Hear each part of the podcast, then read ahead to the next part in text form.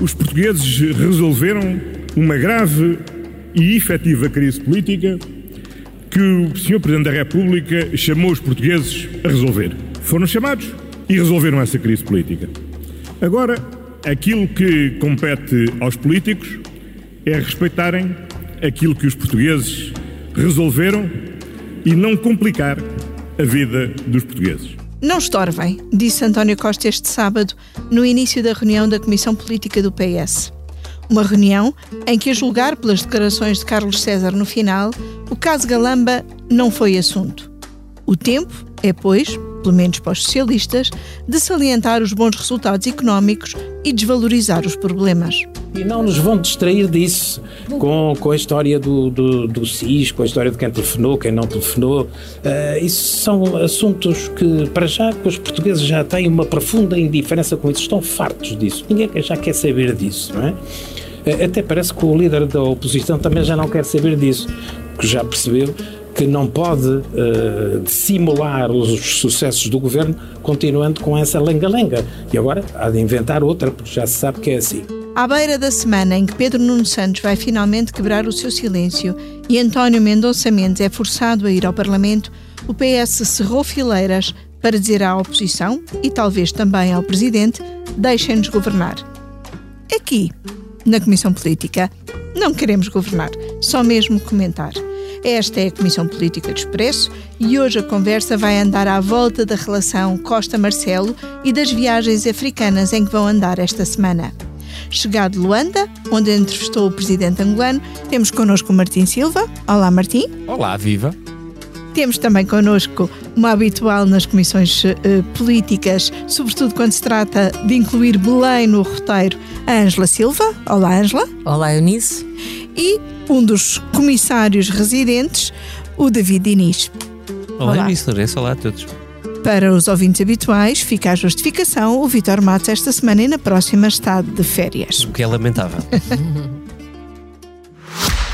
O Expresso faz 50 anos. Celebre connosco e torne-se assinante em expresso.pt. António Costa disse que os políticos têm de respeitar as eleições em vez de complicar a vida aos portugueses. Ângela, deixa-me começar por ti e pela memória. Isto foi um momento deixem-nos trabalhar lembrando Cavaco Silva? Ah, foi completamente. Sabes que há tiques das maiorias absolutas que se replicam ao longo dos anos. Não há nada a fazer, seja quem for o protagonista principal. Agora, hum, em boa verdade, aquilo que o país espera de António Costa é exatamente isso: é que ele trabalhe mais e melhor. O, o Presidente da República, aliás, já lhe pediu isso em público. E, e, em boa verdade, neste primeiro ano de vida da maioria absoluta, que já é mais do que um ano, um, António Costa tem que se queixar sobretudo de si próprio, do seu próprio governo, portanto foram, a sensação é que foi um ano muito, muito perdido, não é? Foi, foi um ano em que parecia que, que havia um governo em remodelação permanente, saiu muita gente, houve muita crise interna e é evidente que António Costa também se pode queixar do Presidente da República, Marcelo Rebelo de Sousa, que já sabemos que tem como pecado original e talvez o seu pecado mais grave, que é não conseguir usa, gerir o uso da palavra, fala claramente mais. E, portanto, e Marcelo complica? Complicou porque falou vezes demais da história da dissolução da Assembleia da República. Portanto, lembrou muitas vezes que, que isso estava latente, não é? E isso, num primeiro ano de vida de um governo, quer dizer, não ajuda. Embora eu acho que António Costa tem, sobretudo, que se queixar de si uhum. próprio. Uhum. E acho que Marcelo também foi lembrando muito isso, porque, de certa forma, foi uma frustração para ele a forma como António Costa arrancou para esta maioria absoluta. Porque fez um governo muito partidário. O que é que nós escrevemos na altura? Olha, Sim. estão lá os candidatos todos à sucessão. Exatamente, que depois portanto, se revelou ser um problema. Pronto, que se revelou ser um problema, portanto, fez um governo muito calculista em termos políticozinhos e com pouco folgo para ser um governo para agarrar verdadeiramente os problemas do país num ciclo de maioria absoluta. E, portanto, eu acho que isso foi uma frustração que Marcelo sentiu e depois cheirou a possibilidade de, com todos os casos que iam acontecendo, ir agitando: eu tenho poder, eu tenho poder. Porque, repara, nas, nas maiorias absolutas, os presidentes da República também sentem que perdem poder, não é? E, portanto, Marcelo começou a agitar o seu poder máximo. Portanto, Marcelo. Uh, complicou a vida à Costa, mas Costa foi, foi o principal culpado do que lhe aconteceu. E agora é natural que esteja a tentar dar a volta, coisa que não é impossível, longe disso. Faltam três anos e meio para o final da legislatura, ele tem muito dinheiro, aí o ciclo dele e o de Cavaco não são comparáveis, porque Cavaco, na segunda maioria absoluta, estava muito desgastado, mas estava a começar um ciclo económico mau. E António Costa está muito desgastado, mas está a começar um ciclo económico bom. E, portanto, isso faz toda a diferença. Para além disso, tem uma pipa de massa que vem da Europa e, portanto, com, com algum engenho e arte, Sim, com muito mais, dinheiro. Mais massa do que tinha Cavaco. Até. Sim, sim, claro. Aí, aí os, os segundos governos, aqui não é um segundo, é um terceiro, mas é quase um segundo, porque o do meio, coitadinho, foi assim uma coisa mal, mal amanhada. Portanto, quer dizer, isto nesse aspecto não é comparável e, portanto, eu percebo que António Costa diga: epá, afastem o lixo uh, do caminho, porque eu finalmente sinto-me cheio de vontade de fazer umas coisas. Uh, David, uh, uh, o Expresso trazia uma sondagem esta semana em que a maioria, ainda que seja uma maioria de 50 e poucos, acredita que a legislatura até vai uh, durar até ao fim. No fundo, os portugueses também estão a dizer uh, ao governo que governe e aos outros políticos que o deixem governar, ou isto é uma extrapolação demasiado longa? Quer dizer, todas as extrapolações nisto são bastante conjunturais e convém termos noção disso, não é? Um, mas sendo um retrato, como qualquer sondagem é, nunca, nunca são um filme, são só um retrato, uh, se cruzarmos duas perguntas e as respectivas respostas uh, que os portugueses dão, e já após tudo o que aconteceu no Ministério das Infraestruturas, todo aquele, todo aquele filme de terror, uh, acho, acho que podemos dizer que sim, para já que sim.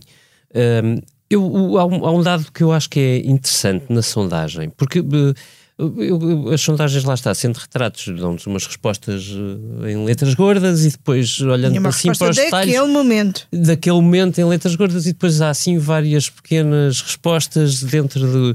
E, e eu acho muito curioso. Há, há, uma diferença brutal entre simpatizantes PS e de PSD, que é natural nestes, nestes casos mais sonoros e mais polémicos. Mas eu, eu, eu olho para estes dados e, e faz-me. Uh, uh, se calhar vou dizer assim, sorriu quando vejo que um primeiro-ministro abre uma guerra com o presidente da República. Literalmente foi o que aconteceu quando António Costa diz não, não, não aceita a demissão de João Galamba uh, e não consegue convencer muito mais do que metade dos eleitores do próprio Partido Socialista. E repara, é uma, é uma diferença abissal, é claro, quase todos, 82% dos eleitores do PSD dizem que o Galamba já devia estar fora do governo, enfim, nada disto é muito surpreendente, mas 42% dos eleitores do PS acharem que João Galamba não devia estar no uhum. governo é uma coisa para António Costa trágica, porque aquilo que se dizia que que se dizia e que se sentia de alguma uhum. maneira que o, os eleitores do PS, ou pelo menos as, os militantes mais altos do, do, Partido Socialista mais próximos de António Costa, tinham sentido ali uma espécie de momento de vigor e de força de António Costa. Um, um vigor com metade dos eleitores do PS não é propriamente uma coisa muito uhum. pronunciada. Portanto, um, o, o, que é que eu quero dizer com isto que não contradiz a resposta que, que dei à tua pergunta? É, é bom nós termos noção que eh, este, eh, este momento é, é bastante marcante eh, e percebe-se que pode ser razoavelmente penalizador para a imagem do governo. Aliás, há uma sondagem do Correio da Manhã uh, publicada uh, logo depois, uh, que, que, mostra, ou, onde, os, onde os inquiridos dão uma resposta dizendo que isto deixará marcas muito definitivas em, em António Costa, na maneira como olham para ele. eu acho que é bom não perdermos de vista que este caso ainda não acabou, mais desenvolvimentos virão, mais um mês de, de entre audições e, e esta terça-feira teremos já desenvolvimentos com as audições de Pedro Nuno Santos, eh, Mendonça Mendes certo. e eventualmente também João Leão, que será Sim. a audição desta terça-feira um bocadinho eu, mais uh, menos interessante, se calhar. Depende, eu acho que o João Leão tem ali um problema que, tem que se, vai ter que se cruzar depois com o Pedro Nuno Santos, que é uh, sobre as tutela. Mas enfim, isto é um parênteses, permite-me só este parênteses então, porque, porque tem a ver com que que conforto é que as infraestruturas tinham com Pedro Nuno Santos em partilhar decisões com umas finanças que cortavam uh, as vasas a tudo, uhum. a todas as decisões. Isto também tem a ver com a maneira como os governos de António Costa estão organizados ou não. Sim, e terá sido Continua no tempo de João Leão, Ministro das Finanças, que as infraestruturas disseram à TAP só se relacionam uhum. connosco, não é? Sim. Mas pronto, só para fechar então aquela resposta, fechando o parênteses, só para fechar aquela resposta também que tu me pedias, Uh, o outro dado que a outra sondagem nos traz é que os portugueses acham que Luís Montenegro não acrescenta nada. Hoje, quer dizer, daqui a três anos não faço ideia, não é? Não, nenhum de nós consegue verdadeiramente adivinhar. Hoje, os portugueses olham para Luís Montenegro sem que, seja, sem que se apresente como uma alternativa. Portanto, o retrato é bastante coerente entre as sondagens, se tu quiseres. É o PSD não sobe, o PS também não, sondagem Correio da Manhã, os portugueses acham que Marcelo fez bem em não dissolver, sondagens para SIC, e eh, eh, ainda tem a expectativa de que a, a legislatura dure até ao fim. Na prática, David, isto não PSD, é brilhante, mas, mas é o que temos. sobe, sobe é muito pouquinho e muito devagarinho, parece um caracol a andar. Sim, sim. Ou é, seja, nas é, últimas legislativas teve quanto? 27? Sim, e agora está com 31, 28. 27, 28, 29, 30, 31. Subiu 4, enquanto o PS, o PS caiu 14. Sim, mas quando Portanto, eu digo é não um sobe, caracol e um... Tu tens razão, mas, mas não, não é... não sei uh... que outro animal é que é de encontrar para... Não, é, um, é um caracol de chama ribanceiro, Isso não é brilhante. É um caracol que rebola e é um coitadinho que tenta trepar é, a parede. Não, não que, sobe não é... em função da descida do PS. Não, não, não, não corresponde. Não, não sobe acima nada. da margem de erro face à última sondagem que é Sim. antes isto. É.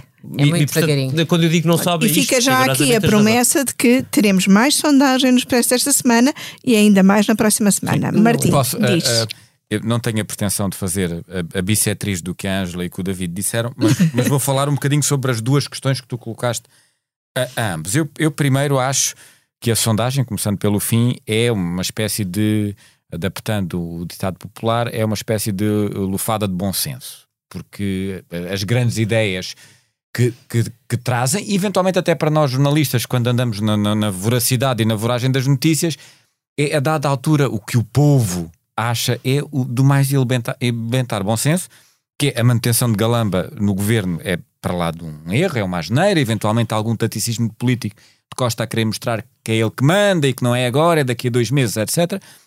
Mas que ao mesmo tempo não há condições, eh, não cabe na cabeça de ninguém eleições eh, eh, gerais Ehm, nesta altura. Agora, uh, dito isto, eu concordo muito com a Ângela quando ela falava dos tiques da maioria absoluta, porque a declaração de António Costa do respeitar o resultado das eleições e deixem-nos governar, estou a adaptar, de uma maneira muito livre, é, é, é, é de facto esse tique e, e revela o pior.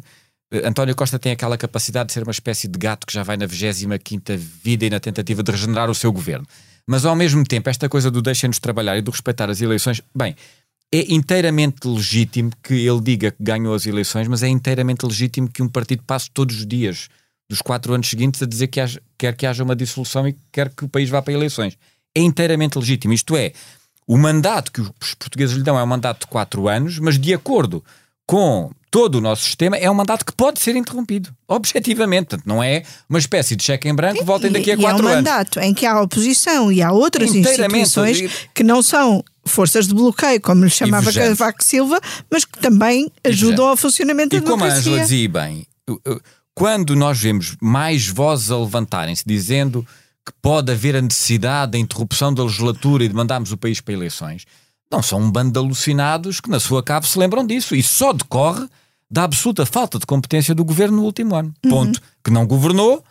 Quando governou, governou pouco e aos solavancos, tentou, diria eu, ali no início do ano, apresentar um, mais um conjunto de pacotes e de medidas, mas ciclicamente enterra-se. Agora tenta outro folgo com a reprogramação do PRR. Veremos, até pode ser que resulte, mas uh, tudo o que está a acontecer de mal ao governo, ou boa parte, ou muito daquilo que está a acontecer de mal ao governo, deve ser debitado ao próprio governo e a Então deixa-me deixa agora ir ao outro ponto da sondagem que eu foi o que me surpreendeu mais, que foi haver uma maioria que acha que as relações entre Costa e Marcelo vão continuar na mesma. Uh, e até haver ali uns 4%, acho eu, que acham que até pode, pode melhorar, melhorar, a relação. Eu acho que é? eu acho que nós que aqui estamos eh, temos muito ainda na, na cabeça a imagem de uh, Costa e Marcelo em Paris a celebrar o 10 de junho de 2016. Esta semana vão estar juntos na África do Sul primeiro e depois no e peso da régua. Já tiveram no domingo na final da taça. Sim, mas uh, uh, na, agora Sim, a celebrar novamente o 10 de junho na África do Sul e depois no peso da régua. Acham que voltaremos alguma vez a ter Paris? ou, já é mesmo Casa Blanca. Quer dizer, eu acho que, como é óbvio, eles vão se encontrar em muitos sítios, vão, vão ter que coabitar em imensas cerimónias, vão ter que sorrir. Quer dizer, agora acho que nós não podemos passar a vida a fazer a leitura da linguagem corporal de um e do outro, porque acho que o que verdadeiramente mudou, e o isso acho que mudou, as relações têm várias fases, e eu acho que a relação de António Costa com Marcelo Rebelo de Sousa entrou numa nova fase. E é uma fase que até pode ser melhor, porque em vez de estarem ali um bocadinho cúmplices mais um clara. do outro, talvez mais clara, quer dizer, cada um deles se calhar vai ter que assumir melhor o seu papel. Agora, acho que a relação não será igual. Acho que António Costa não perdoa a Marcelo o facto de ele ter andado seis meses a agitar o papão da, da, da dissolução da Assembleia e acho que Marcelo Rebelo Sousa não perdoa a António Costa o facto dele, ter, dele o ter afrontado na questão da, da manutenção de Galamba. E não é só isso, sabes, Eunice, é que uh, eles estiveram duas horas reunidos no Palácio de Belém. António Costa saiu sem dizer preto no branco que o ministro ia ficar, uhum. não é? Portanto, sabe-se que depois comunicou isso por telefone ao Presidente da República. Isso é uma coisa um, quer dizer, é uma coisa que não é muito respeitosa para o, para, para o, Presidente. E, portanto, eu acho que a relação deles vai mudar. Até porque, repara, Marcelo, se não quer sair de gatas do Palácio de Belém, vai ter que, um, vai ter que mostrar que tem um papel de, de alguma forma virtuoso caso a legislatura se cumpra até ao fim. E para ele ter um papel uh, virtuoso, ele vai ter que, pelo menos, obrigar António Costa, ou aparecer com a imagem de alguém que forçou Costa a governar mais e melhor. E, portanto, para isso ele tem mesmo que ser mais exigente, que é outra coisa que os portugueses lhe pedem na sondagem. E ser mais exigente é ter uma relação diferente com o governo daquela que teve até aqui. Portanto, eu acho que isso vai mudar. Acho que António Costa vai tentar o mais possível poder contar com o Presidente. Não te esqueças que no Natal, quando ele foi a Belém dar os cumprimentos de Natal ao Presidente da República, ele faz um discurso em que diz que quer continuar de mão dada com o presidente. E de facto não continuaram de mão dada. Eu acho que eles estão, vão continuar. Não quer dizer que não colaborem, não quer dizer que Marcelo não reconheça que não tendo condições para dissolver, um, tem que puxar por aquilo que é melhor para o país. Isso eu acho que é um traço que está na, está na agenda de Marcelo. Se ele vir que não há condições para mandar isto ao charco, porque continua a olhar para o lado e não vê uma alternativa que lhe dê uma garantia de que das eleições seria algo diferente. E se ele vir que objetivamente é possível ir melhorando a vida dos portugueses, não só os índices que vêm nas folhas de Excel, mas melhorar a vida dos portugueses, eu acho que ele pode tentar associar-se a isso como tendo sido uma mola que ajudou a impulsionar um uhum. governo melhor. Uhum. Posso só acrescentar? Claro. Eu, em relação a, a Marcelo e Costa, acho simplesmente que o, o, não devemos desvalorizar o cinismo como, como fazendo parte das relações humanas e como de alguma maneira um, um certo cimento social, e digo isto eu próprio sem cinismo, acho que existe, e, e acho perfeitamente aceitável e normal, e, e, e não me espantaria que, que, a relação entre ambos se mantenha em mínimos aceitáveis, a menos que existam passos em falso que acentuem esta uh, desconfiança. Concordo que de facto é um estádio novo, mas também as relações entre as pessoas têm estádios novos Sim. e podem-se aguentar uhum. desde que não haja uh, passos em falsos. Eu ainda em relação à governação de António Costa, permite-me só acrescentar um ponto que não estava na nossa agenda prévia, mas que eu acho relevante a propósito da governação. O problema da governação socialista, e mostra-se nisto nos certificados da Forro, é que eu acho que uh, uh, os, os passos em falso que o governo dá em que, por exemplo, neste caso dos certificados da Forro, que justo ou injustamente, a ideia que passa é que estão ao lado daqueles que têm mais influência, dos que têm mais poder de influência, daqueles que vêm para a praça pública dar entrevistas e que no dia seguinte têm as suas pretensões atendidas, quando há vastas camadas da população, muitas delas que se manifestam e que estão em greve e que não veem as suas pretensões atendidas. E eu acho que isto, em boa verdade, cria um desgaste que dificilmente é recuperável pelo governo. E, e, acho mesmo que este caso dos certificados da Forra é, é, um caso simbólico em que não há explicações do governo e as que há são excessivamente tecnocráticas, que ninguém entende e que ninguém diz, bem, se calhar estes senhores fizeram isto bem. E que se calhar haveria explicações que podiam e deviam ter dado, até previamente, em vez de fazer com uma coisa anunciada numa ah, sexta-feira ao fim do é. dia, que é, por exemplo, limitar os montantes máximos nos certificados da Forro nesta nova série a 50 mil euros em vez dos 250 mil euros, porque se calhar quando estamos a falar de investimentos de 250 mil euros em certificados da Forro, não estamos de facto a falar de, de classe média. Sim, dos pequenos aforradores, e, exato. E explicar que, eh, eh, no fundo, com os certificados da Forro, o Estado está a usar dinheiro do Orçamento de Estado que se são uh, em que não deve favorecerem demasia os aferradores. Mas eu ouvi estas explicações de alguém completamente do outro lado uh, político e não do governo. E é pena que não seja o governo a dá-las. Mas também ouves muita gente a explicar que é uma forma, apesar de tudo, de comprar de dívida pública a portugueses e se calhar é melhor do que comprá-la ao estrangeiro, Sim. que ainda para, mais, ainda para mais pagam mais. Uhum. Portanto, quer dizer isso aí. Eh, eh, deixa-me deixa acrescentar isto. O, a propósito dos certificados, uma nota. Mais breve um parênteses. Para... Não, não, porque eu acho que é, é, é, uma, é uma discussão interessante sobre se isto reflete o momento em que o governo está ou não.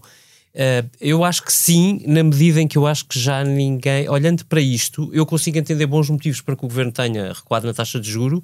Ela, quando, quando a emissão anterior é determinada Uh, uh, a verdade é que. Não se pagava 3,5%? Exato. Claro, portanto era, era muito diferente baixo. e de repente o Euribor vai subindo e, e os 3,5% e uhum. chegas aos 3,5% e portanto há uma adequação ao novo tempo, se quiseres, portanto há evolução, mas o, o ponto é que já, já mal se ouve o governo. Eu acho que desse lado é rigoroso dizer o governo tem um problema gigantesco, já leva sete anos, são muito, muitas crises, muitos problemas, muitos tiros no pé também, e, e portanto já não há uh, boa vontade de ouvir o que o governo sequer quer dizer.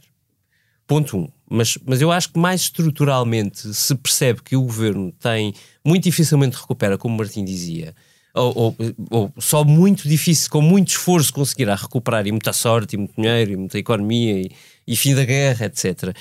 Uh, olhando, conseguimos perceber isso bem olhando, por exemplo, para aquilo que se está a passar na saúde.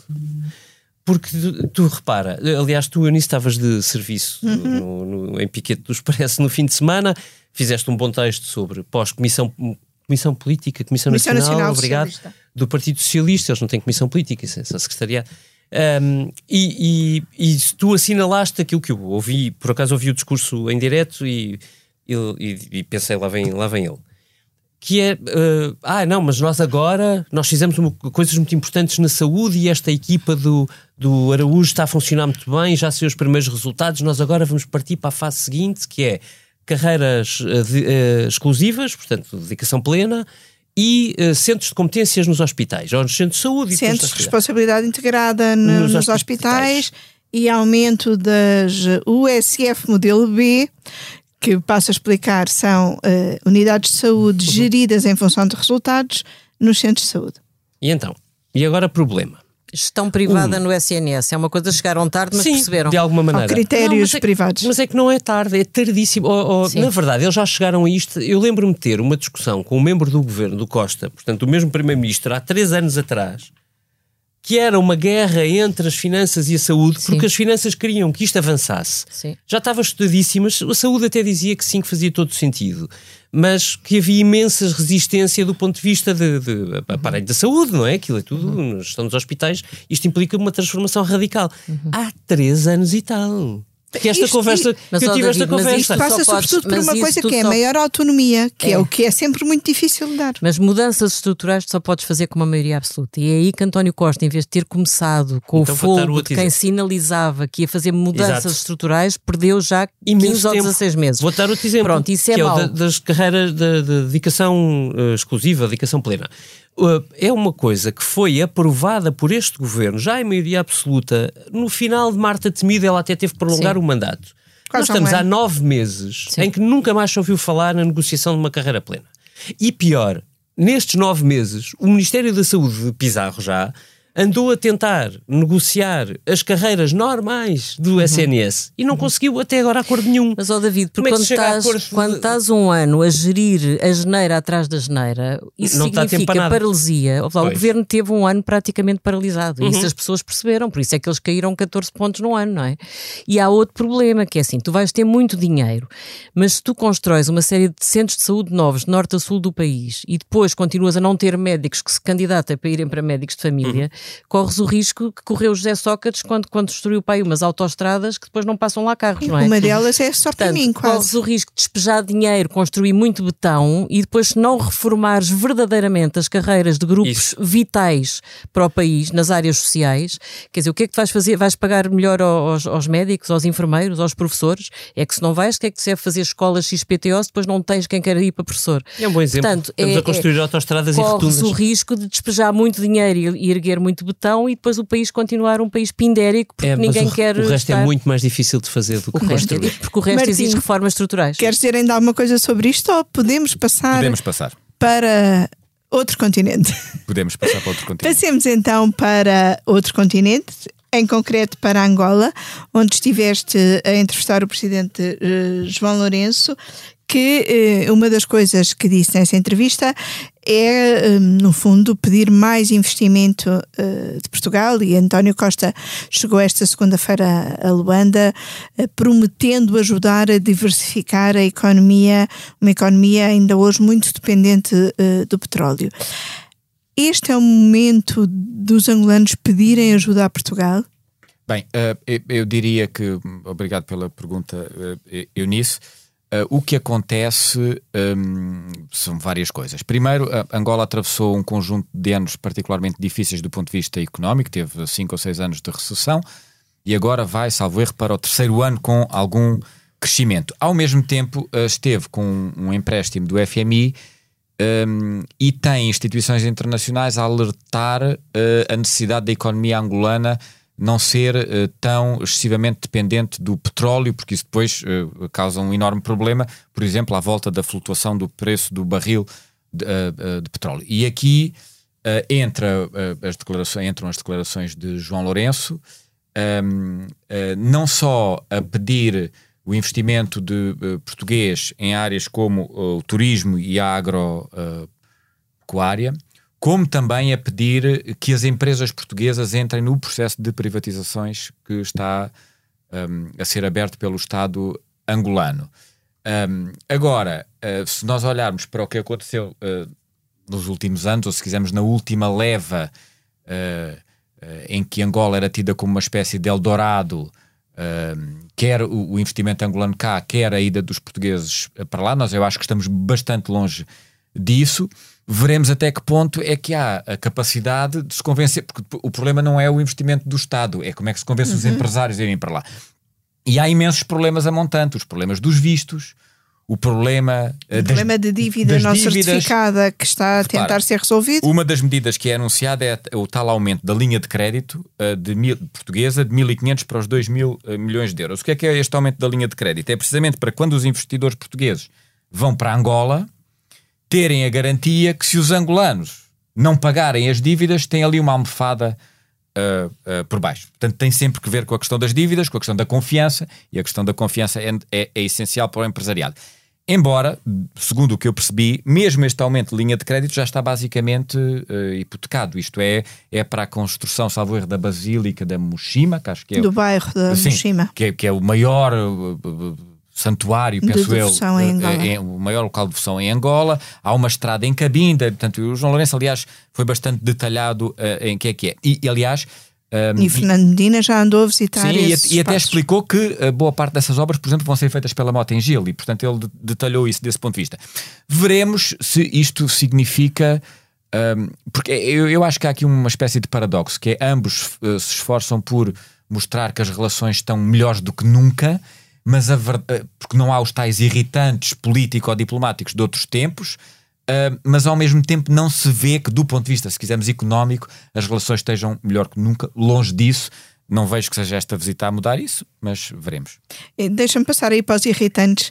A Angela e David acham que os irritantes estão uh, ultrapassados foi uma coisa que demorou o seu tempo, tinha a ver com casos judiciais. António Costa foi lá fazer umas pazes em 2018, preparando a ida de Marcelo em 2019. Um, será uma fase de normalização agora? Ou é mais importante a economia? Eu acho que é mesmo mais importante a economia. Aliás, acho que a grande frase de António Costa é quando ele diz que chegou à altura de voltar a olhar para o Sul. Um, e repara, em fevereiro estiveram dois chefes de Estado europeus em Angola, teve o rei de Espanha e teve Macron, o presidente francês, com propostas de parcerias estratégicas e, portanto, António Costa sabe que não é só Portugal que olha para, que olha para o Sul. Portanto, a Europa tem estado muito monofocada no leste, com a guerra na Ucrânia, mas é óbvio que uh, a Europa percebe que não pode estar uh, fechada sobre si própria e, e há estes sinais de outros chefes de Estado que olham para o continente africano, nomeadamente para Angola, com interesse de parcerias económicas e, portanto, Portugal, que tem uma relação privilegiada, não pode correr o risco de se deixar ultrapassar nessa corrida. Portanto, eu acho que esse é o grande sinal, é que é a altura de, de Portugal ganhar. Aliás, há, há, diplomatas que costumam dizer aquela coisa que é Portugal vale aquilo que valer para além da Europa, não é? Uhum. Nós estamos sempre a ouvir falar da nossa mais-valia, que é o Atlântico, que é a língua portuguesa. Quer dizer, e nós na Europa se calhar valemos menos. Sim, o Presidente da República partilha essa preocupação. Nós se calhar valemos menos na Europa do que valemos se à Europa somarmos aquilo que a língua portuguesa nos pode permitir fazer para além da Europa. E acho que António Costa percebeu bem isso, esta frase dele de que voltou a ser a altura de olhar para o Sul, é um sinal de que percebe que não pode ser ultrapassado na questão das parcerias económicas com Angola. David. Inteiramente de acordo com a Angela, só, só acrescentar que estamos fartos de perder tempo. Também ah, aqui. nós uh, também aqui, sim. Sendo que uh, Portugal quer voltar a olhar para o Sul com, com a China metida no uhum. Sul todo há muitos anos e, é. e, e, a reforçar muito nos últimos tempos, porque a China nisto não, não dorme, isto na verdade, nem nisto nem outras coisas. Uh, dito isto, é sim, o... concorrência com a China. Desse mas, mas, mas, a Europa, mas, mas, a Europa tinha essa sim, responsabilidade, sim. na verdade. Não era, obviamente não era Portugal, mas Portugal tem, tem interesses particulares em uhum. territórios como Angola e a sua obrigação diplomática, se alguma, é a de alertar a Europa que é preciso olhar é. para a Sul há cinco anos atrás, não agora.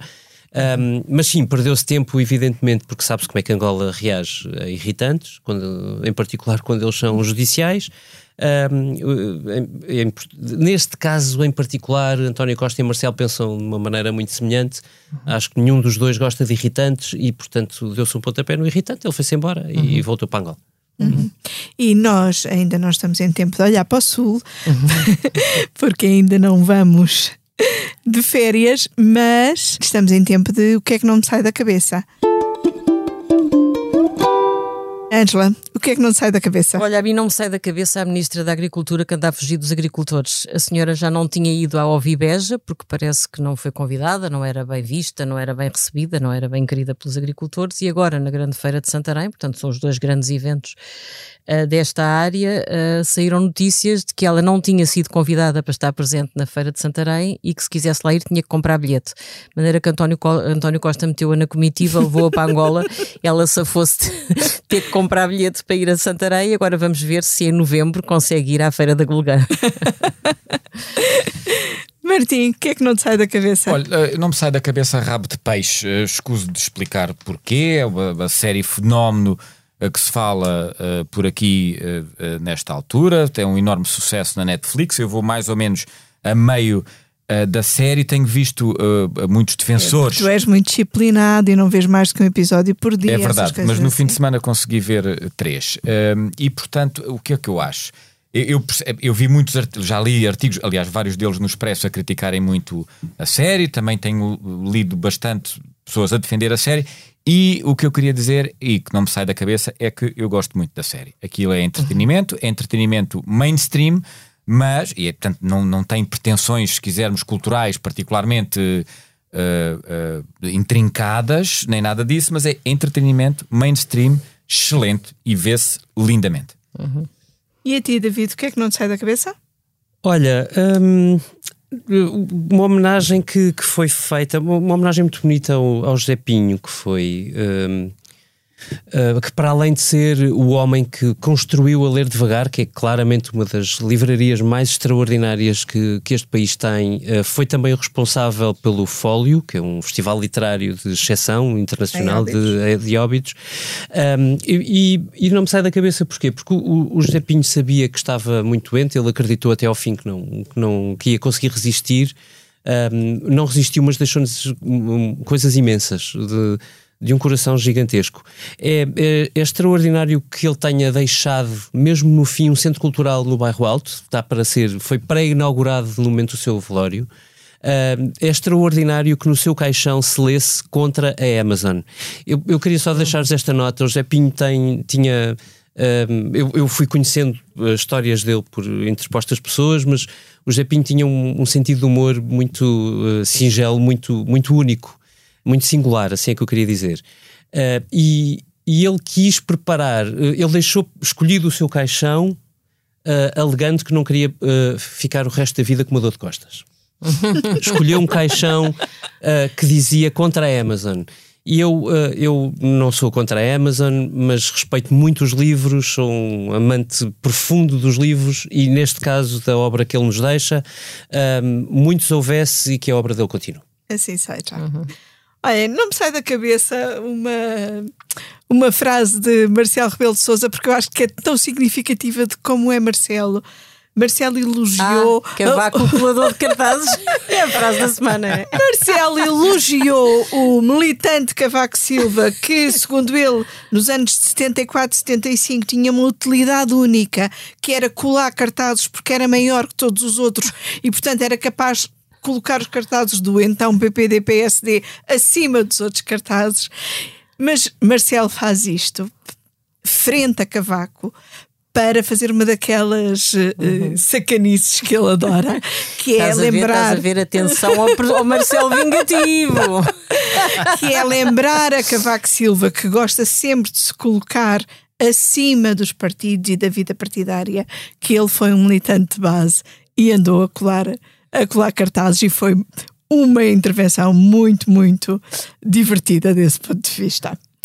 E pronto, esta foi a Comissão Política uh, do Expresso, gravada a 5 de junho de 2023, com os cuidados sonoros do João Martins, a ilustração de Carlos Paes, e deixo-vos com um instrumento musical típico de África, a marimba, uma espécie de xilofone, que o presidente João Lourenço gosta de tocar e que quer uh, ensinar António Costa a fazer soar, veremos se o ritmo da marimba contamina a política portuguesa esta semana.